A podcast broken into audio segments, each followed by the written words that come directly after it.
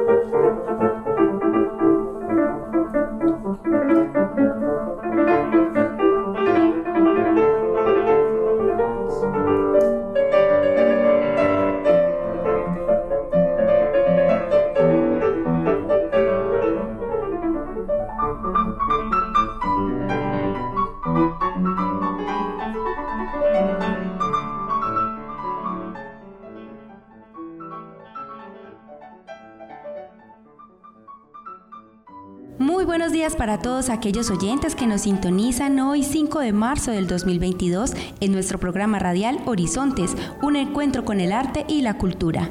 Iniciamos el mes con mucha energía y como es costumbre traemos programación y temas de interés para todas y todos. Les saluda Carolina Barros y como siempre les saludo a mi compañero Paul Pineda. ¿Cómo estás Paul? Hola Carolina, me alegra poder estar aquí una vez más en Horizontes y saludar a nuestros fieles oyentes del programa a quienes le mando un caluroso abrazo, esperando que se encuentren muy bien. Comenzamos este programa con esta frase, no nacemos como mujer, sino que nos convertimos en una. Simone de Beauvoir, quien centró el foco de interés de su pensamiento en el estudio de género y feminismo. Y en esta frase aparece formulada una de sus ideas más importantes, el género como algo no biológico. Paul, muchísimas gracias por esta frase, la cual nos da una pista del tema que abordaremos en el tintero, pues el próximo martes se conmemora el Día de la Lucha de los Derechos de la Mujer y para hablar del papel de la mujer en las artes nos acompañarán las docentes Ana María Tamayo Duque del Departamento de Artes Escénicas y la docente Margarita Pineda Arias del Departamento de Artes Visuales. Antes de continuar con nuestro programa, le recordamos a toda nuestra audiencia que seguimos realizando nuestro programa a través de la plataforma Zoom, es decir, siempre de manera virtual, de acuerdo a los protocolos de bioseguridad de la Universidad de Antioquia y para evitar posibles contagios. Igualmente y ya con las nuevas regulaciones a nivel nacional, le recordamos a nuestros oyentes que tenemos una amplia programación de actividades presenciales y también algunos eventos virtuales para todos los gustos y todas las edades. Actividades que se están llevando a cabo gracias a los departamentos académicos de nuestra facultad y por supuesto del Centro Cultural Facultad de Artes. Los invitamos a todos para que estén atentos de nuestras redes sociales y de la página web donde pueden encontrar esta programación.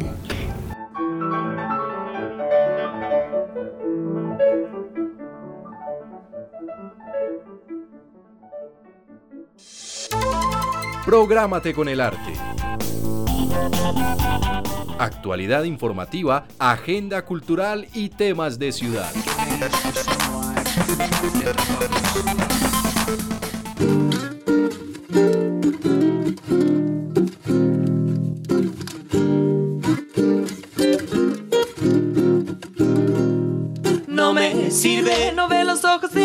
No me sirve vivir en el ático de mi mente, no me sirve dominar, no me sirve tener dueño, no me sirve si no se está alineando con mi sueño, no me sirve si a mí me hace daño, no me sirve no afinarme a la voz de mis hermanos, no me sirvo si a mí yo no me amo y no sirvo yo si no estoy sirviendo al ser humano. Cantamos para manifestar lo que anhelamos, alquimistas que con nuestros versos materializamos, abracadabra somos cantadores que hilvanamos diferentes realidades con lo que verbalizamos. Soñamos y no hay quien detenga las visiones que creamos. El Centro Cultural Facultad de Artes llega en marzo con una amplísima programación para todos.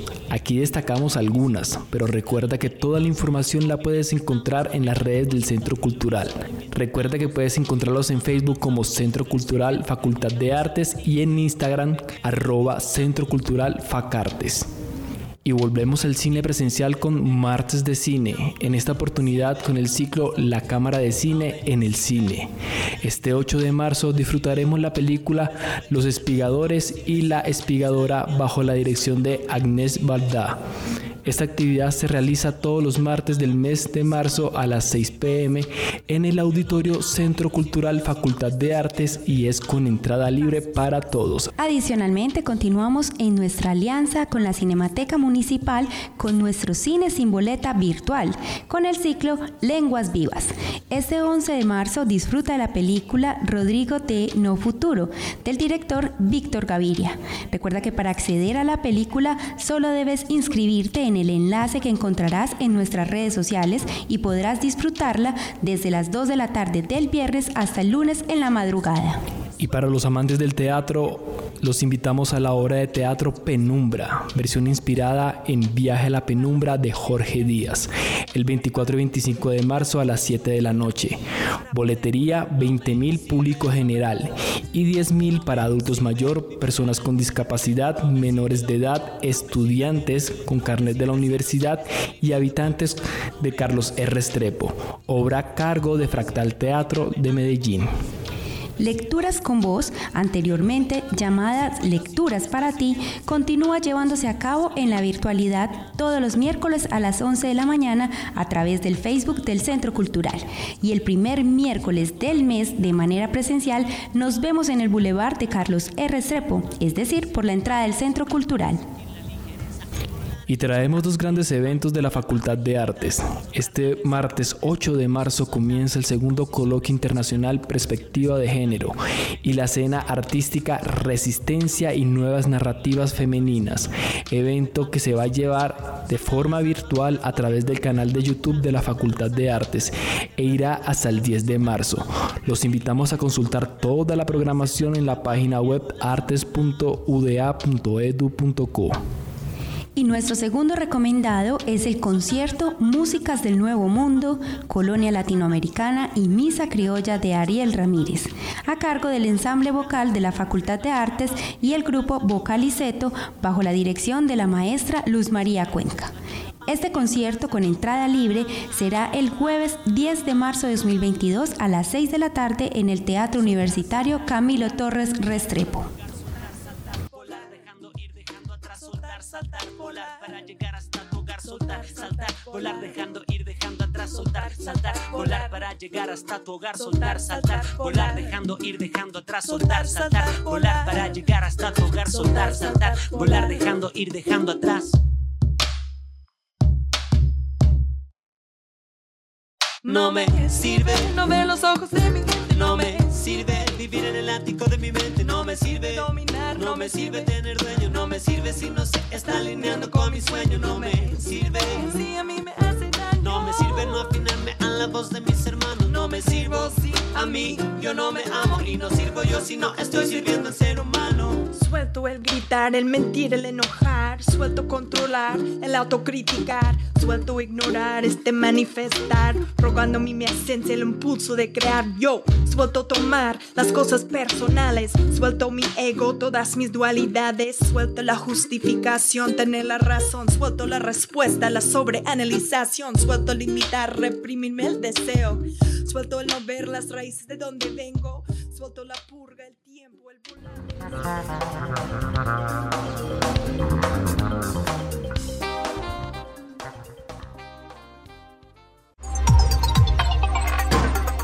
En el tintero.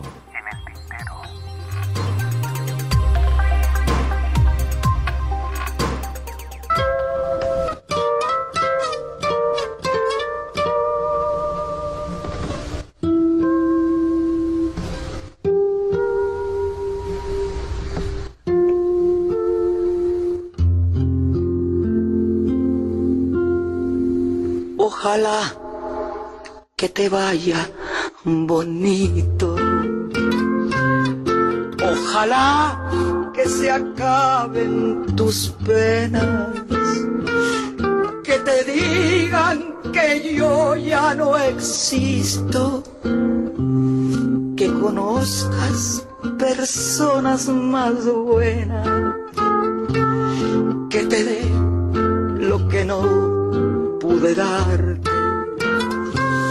Aunque yo te haya dado de todo, nunca más volveré a molestarte. Te adoré, te perdí y ya ni modo. Cuántas cosas quedaron prendidas. Las mujeres siempre han sido una de las inspiraciones más importantes de los hombres sobre todo de aquellos dedicados al arte de la pintura, quienes desde el siglo XIV lograron ver e ilustrar la fuerza del poder femenino.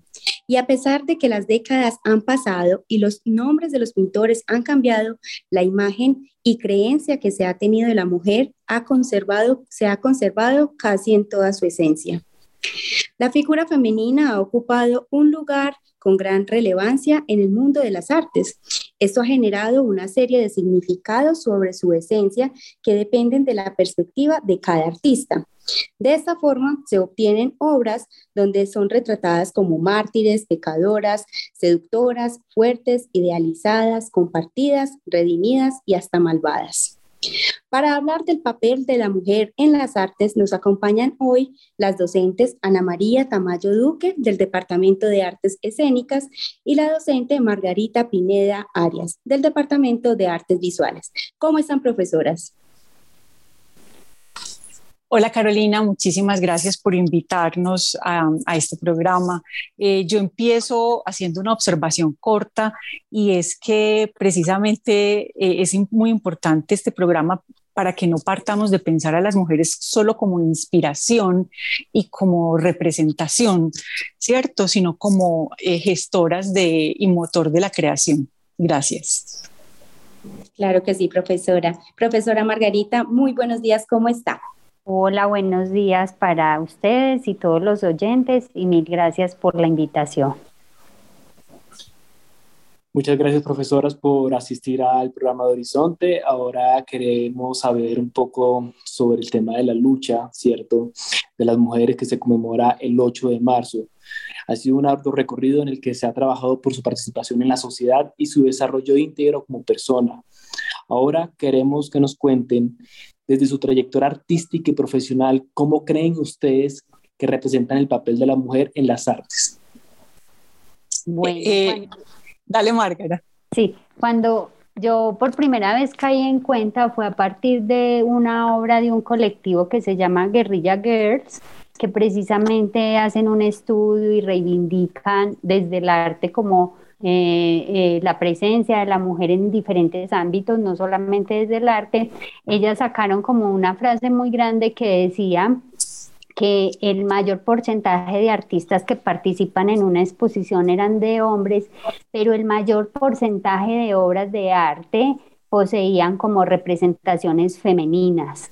Entonces, digamos que eso desde hace bastantes décadas eh, se ha puesto como sobre la mesa para para reivindicar tanto el papel de mujeres artistas y digamos que también en el sector del eh, no solo, eh, digamos, en el qué hacer, sino también en las instituciones de personas que gerencian o administran estos espacios o circuitos, también lograr haber como una, un equiparamiento en número de mujeres y hombres. Entonces fue a partir como de esa obra, de ese colectivo, que a mí me empezó como a llegar esas ideas, etcétera.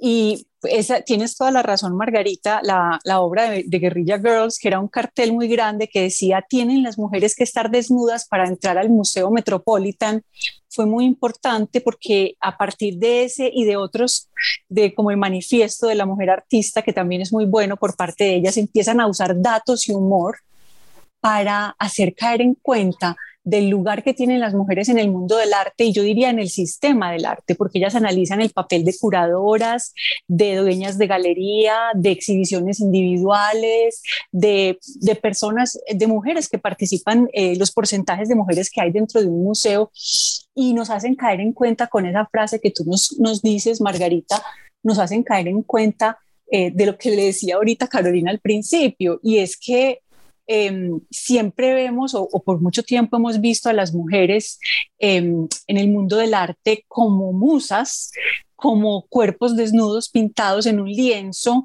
como eh, de, enfrente de la cámara, como objeto de deseo del, director o directora que está haciendo lo que esté haciendo. Entonces, eh, es muy interesante pues que en, finales de los 70 y los 80, Guerrilla Girls nos hace caer en cuenta que esta, esta desigualdad tan grande que hay en la participación en el mundo del arte.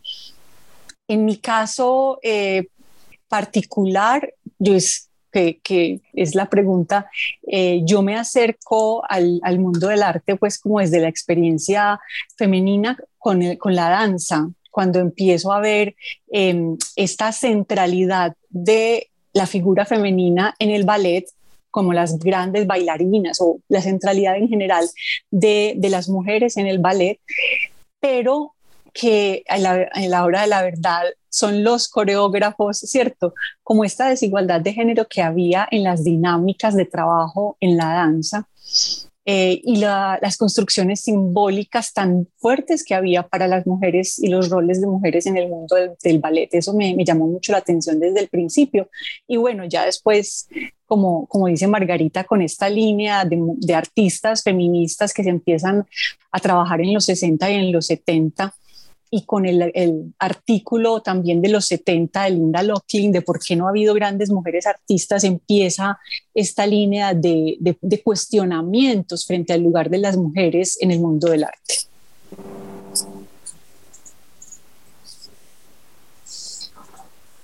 Llevándolo ahora al plano nacional, eh, ¿cómo ven a la mujer artista en la participación y construcción de identidad nacional?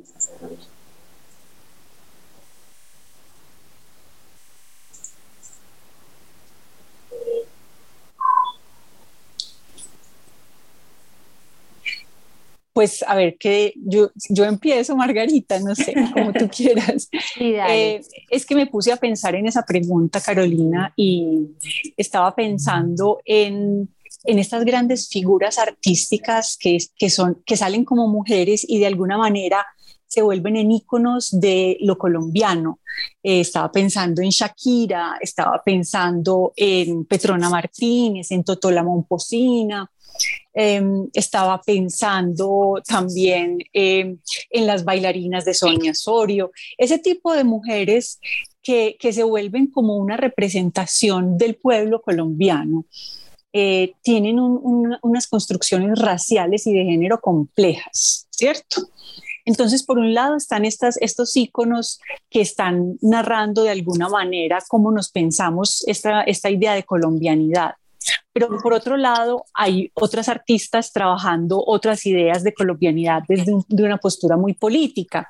Entonces pienso en este caso en Nadia Granados, en la artista de performance, pienso en María Teresa Encapié, pienso en, en Débora González o, eh, perdón, en Débora Arango o en Beatriz González, que empiezan a, con un ojo muy afilado a mirar el contexto colombiano y hacer muy críticas de ese contexto en sus obras. Eh, no solamente con una perspectiva de género, desde la experiencia de ser mujer en Colombia, sino también con una, con una perspectiva crítica frente a las relaciones de poder, frente a, a, a las críticas de racismos y también a la mirada del conflicto. Eh, en mi caso, por ejemplo, eh, hay muchas de las artistas que Ana María ya, ya señaló que estoy plenamente de acuerdo con ella pues en ese señalamiento. Y digamos que en las últimas exposiciones que he participado por fortuna incluso extrañamente hay más número de mujeres que de hombres. Eh, no pienso pues que sea explícitamente buscado, pero eso también es un indicador de que hay cambios porque antes sí era mucho mayor el número de hombres. Y digamos que como profesora en la Facultad de Artes también uno ve como que el número de estudiantes es muy, muchas mujeres, pero finalmente terminan como eh, haciéndose visibles, son como mayor número de hombres. Pero digamos que no sé si es generacional o qué, digamos que las primeras artistas colombianas les tocó eh, una, pues abrirse camino muy duramente, porque incluso las primeras academias para, en las que hubieran mujeres eran de artes y oficios, cuando todavía no habían carreras de artes plásticas, digamos, oficialmente. De acuerdo a su experiencia, eh, ¿consideran que hay igualdad de condiciones en las oportunidades de proyección en el escenario nacional para una artista mujer comparadas con las de un hombre?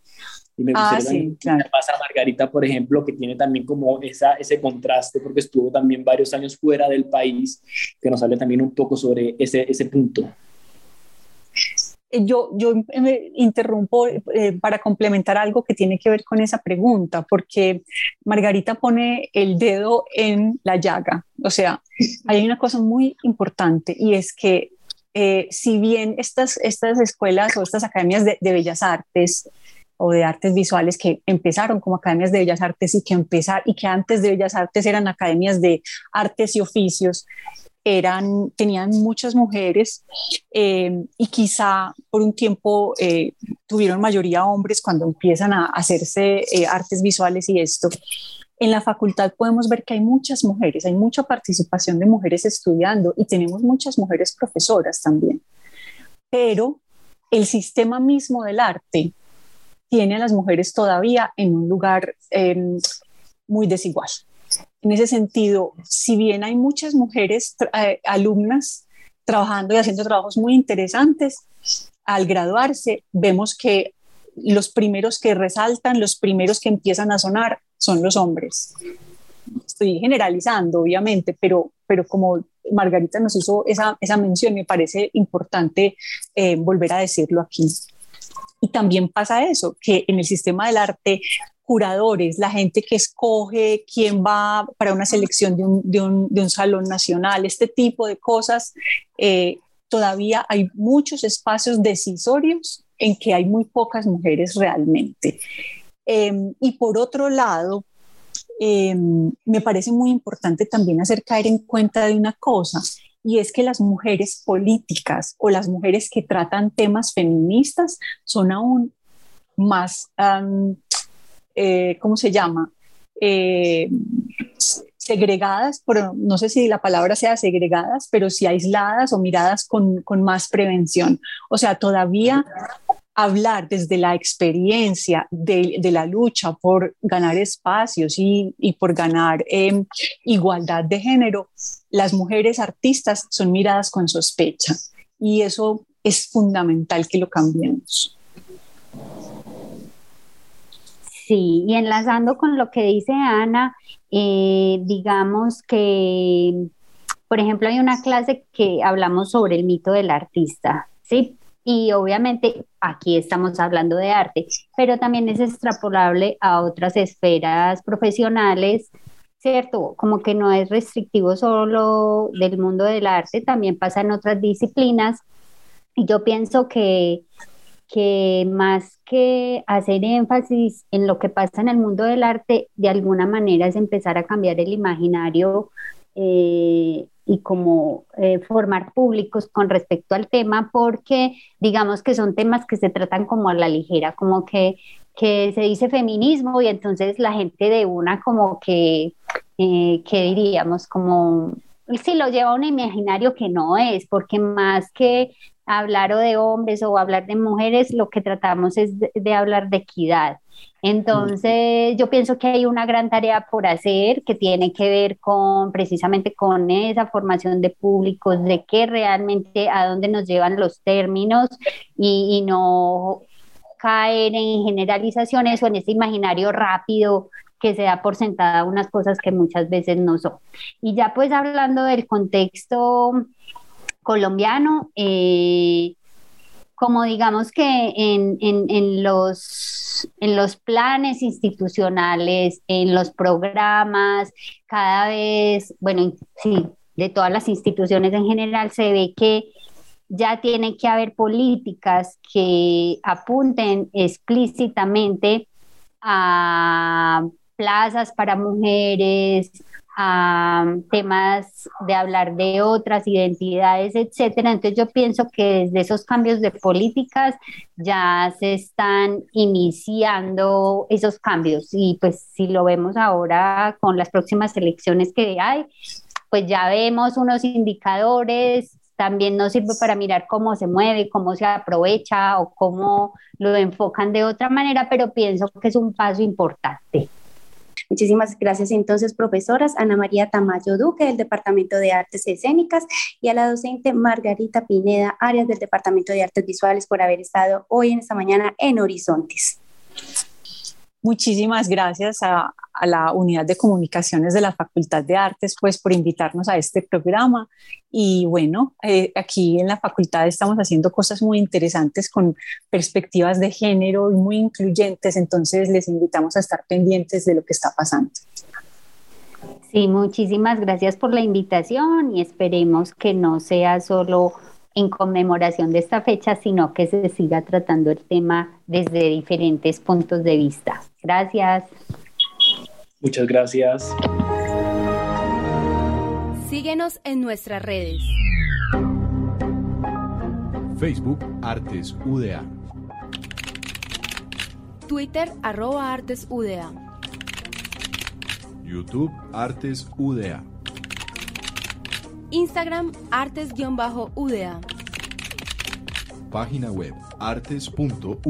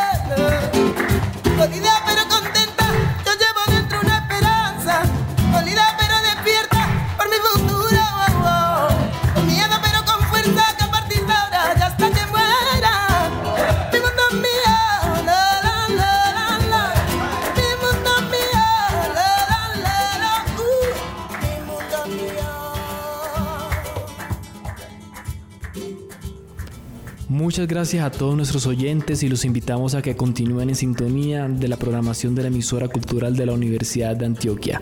Los esperamos dentro de ocho días en este mismo horario. Muchísimas gracias por su atención y hasta una próxima oportunidad.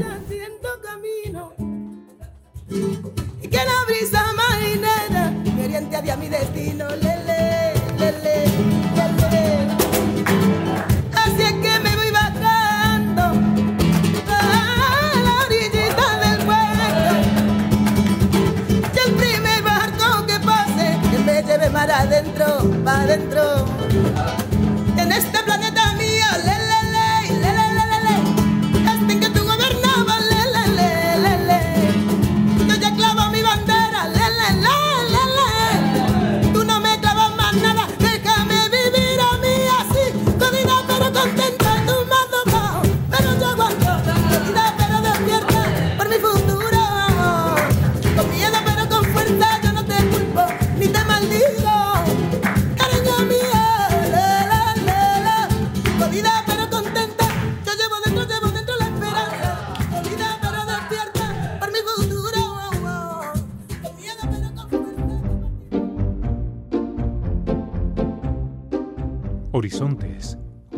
Con el arte y la cultura desde la Facultad de Artes de la Universidad de Antioquia.